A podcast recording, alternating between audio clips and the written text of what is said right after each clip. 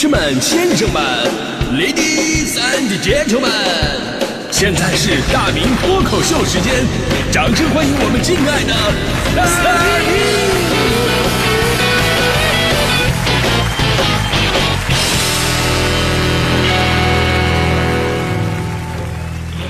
好，欢迎各位来到今天的大明脱口秀，我是大明啊。今天咱们说的是你最喜欢的冰雪项目啊，看看啊，刚才各位朋友们的回答啊，这个说最爱打雪仗，那个说最爱堆雪人，我还喜欢吃冰淇淋呢，我这个。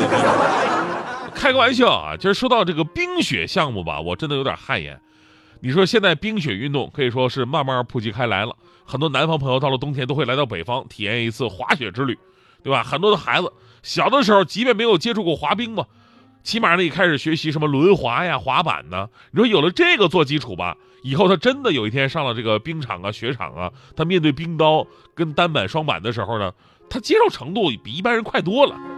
但是我作为一个东北人，以上说的这些最基础的，我竟然都不会。唯一最能接近的就只有打出溜滑了。我啊，其实，在我们大学啊，每年冬天都会找一个操场，然后注水，然后筑成这个冰场。毕竟冰雪运动在东北普及度非常非常好，大学呢也有这方面的选修课程。我当时啊，我也在犹豫我要不要选呢。后来我先去体验了一把，啊，体验完了我就直接放弃了。就我们都知道啊，第一次上冰那肯定都特别丢脸。我旁边的人穿上鞋，啊，站那撅着屁股动都不敢动啊。但是我即便他们这样，我比他们还是都丢脸。我倒是能动，我就是站不起来。那个感觉就好像是一个。没法翻盖没法翻盖的乌龟一样，就在那躺着干蹬不腿儿，所以我就特别佩服那些在冰上能够上演各种优美动作、收放自如的冰上绝技的人。那么冬奥呢，对我来说就是一场弥补东北人内心遗憾的视觉盛宴。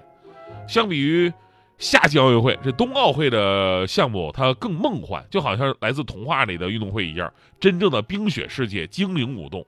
而这一次冬奥会在北京和张家口举办。还正好赶上了中国的农历新年啊，这对我们更有特殊的意义嘛？尤其是解决了以往春节啊闲的没什么事儿干的历史性难题。以前真的春节在家待的五脊六兽，你不知道干啥啊？现在知道干啥了，看看呗，对吧？一方面呢，我们在电视机这边呢，我们可以为咱们的中国奥运健儿们加油；另一个呢，也是非常好的一次普及冬奥会知识的这么一个过程。因为你会发现呢，相比于夏季奥运会，冬奥会的很多项目确实特别冷门。特别冷门，是主要是平时少见，你也玩不着啊。有可能只有咱们中国队参与的时候，咱们才能多看一眼。我记得上一次在家我看那个冬奥会女子冰壶比赛的时候，哎，这个我说实话特别喜欢，中国队的队员长得太好看了啊。当然，冰壶本身啊也也很有魅力啊。这个，这是我唯一觉得我好像也可以上去尝试一下的冰上项目。就这时候啊，我正在那津津有味的看呢，我妈进来了，我妈看了眼电视，说了啊，这是怎么这这卖扫地机器人啊？你看，我就说嘛，扫地机器人它扫不干净，旁边还得配俩擦地的。你看把这那俩闺女给累的，这这太快了。啊，别说我妈了，你说很多年轻人在这方面也一知半解，真的。那天我在我们工作群里边布置任务嘛，我说咱们这次冬奥会啊，正好赶上春节，咱们到时候节目当中啊，一定要多普及一些冬奥会的报道，对吧？尤其呢，这次是在咱们北京举办的，所以北京将会成为奥运史上第一个。举办过夏季奥运会和冬季奥运会的城市，这一次啊，咱们就是双奥城市了。结果刚说完这句话，大地把我给耻笑了，说北京早就是双奥城市了，这是北京第二次举办冬奥会。我当时我纳闷啊，北京以前什么时候举办过冬奥会啊？大地说，大明哥，你你什么脑子呀？啊，上一届冬奥会就是在北京举办的，昌平冬奥会嘛。那时候还感慨呢，哎，你说我们家就住朝阳。而昌平冬奥会离我那么近，咱们交通丝毫没有受到任何影响。你就是咱们现在办大会的经验是多么的丰富。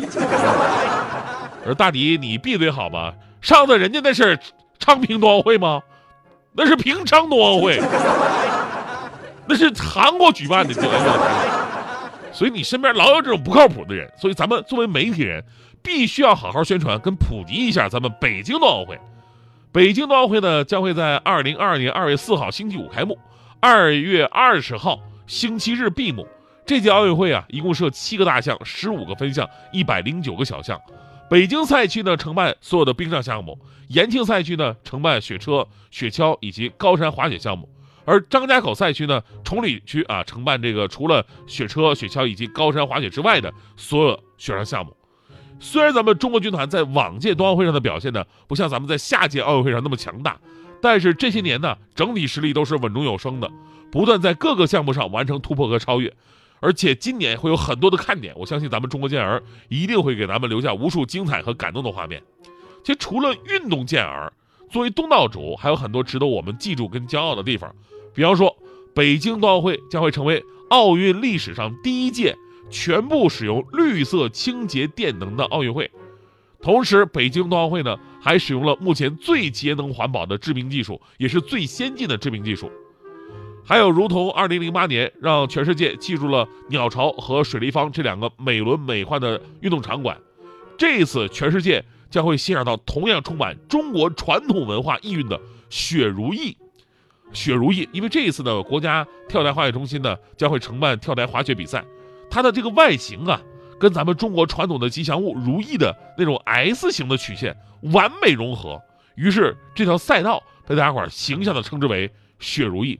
它是世界上最具设计感的跳台滑雪场，也是世界上最长的跳台滑雪赛道，所以在这个赛道上也必将留下冬奥历史的美好瞬间。哎呀，你看说了这么多令人振奋的事儿啊，其实最后啊，作为一个曾经的体育节目主持人，其实我也很多的热情，对吧？我希望啊，我也为咱们国家的冬季项目能出出力。虽然我三百斤的身子不允许我在冰天雪地里边啊 自由翱翔。毕竟我这身子骨随便翱翔一下，可能引引发雪崩什么的，对吧？但我出谋划策还是可以的呀。所以最近呢，我正在准备一个提案啊，准备一个提案。这个提案呢，呃，谦虚的讲啊，就是未来将可能让咱们中国代表团在冬奥会上取得更好的成绩。啊就跟大家伙摊牌了嘛啊！我一直啊，我想建议冬奥会应该引入起床比赛。就别笑啊，起床比赛，因为起床。据我观察，是人类已知技术难度最高的冬季项目，太难了。这个我都想好了，咱们起床啊，就分为两个大项。第一个大项呢是速度类的啊，这个大项呢再分为两个小项。第一个小项叫南方起床啊，南方起床怎么比呢？裁判这边闹钟一响，参赛者必须从深度睡眠到钻出被窝，站到室外啊，只有十度的这么一个房间，速度最快的人就可以获得第一狠人的称号。啊，第二个小项呢，就是北方起床。北方起床啊，虽然在室温这一块呢，要比南方容易接受的多，但是多了一项穿衣服，就是参赛者呢要在闹钟响了之后，立刻从深度睡眠起来，然后呢完成穿衣服的环节。而且考虑到这个东北的呃室内温度呢，所以啊，这个咱们分别要穿上这个呃秋衣秋裤啊，毛衣毛裤啊，棉衣棉裤，外套外裤，袜子手套耳包围脖帽子鞋，对吧？这些东西谁能先穿完谁就获胜，这还只是第一个大项，拼的是速度；还有第二个大项呢，拼的是技巧，比的是下床的下法。啊，你是鲤鱼打挺，还是摇子翻身？是毽子后手翻结转体七百二十度后空翻，还是能在床沿来一个托马斯全旋起倒立转体一百八十度落下？这都可以给自己加分啊！而且我还建议啊，就是当你完成这些动作之后呢，你再来一个奥数题，来证明你是完全清醒的状态。真的，平时听闹钟能立刻起来的人都已经算是人中龙凤了。这你要是能完成刚才那些技术动作，你绝对就是人类之光啊！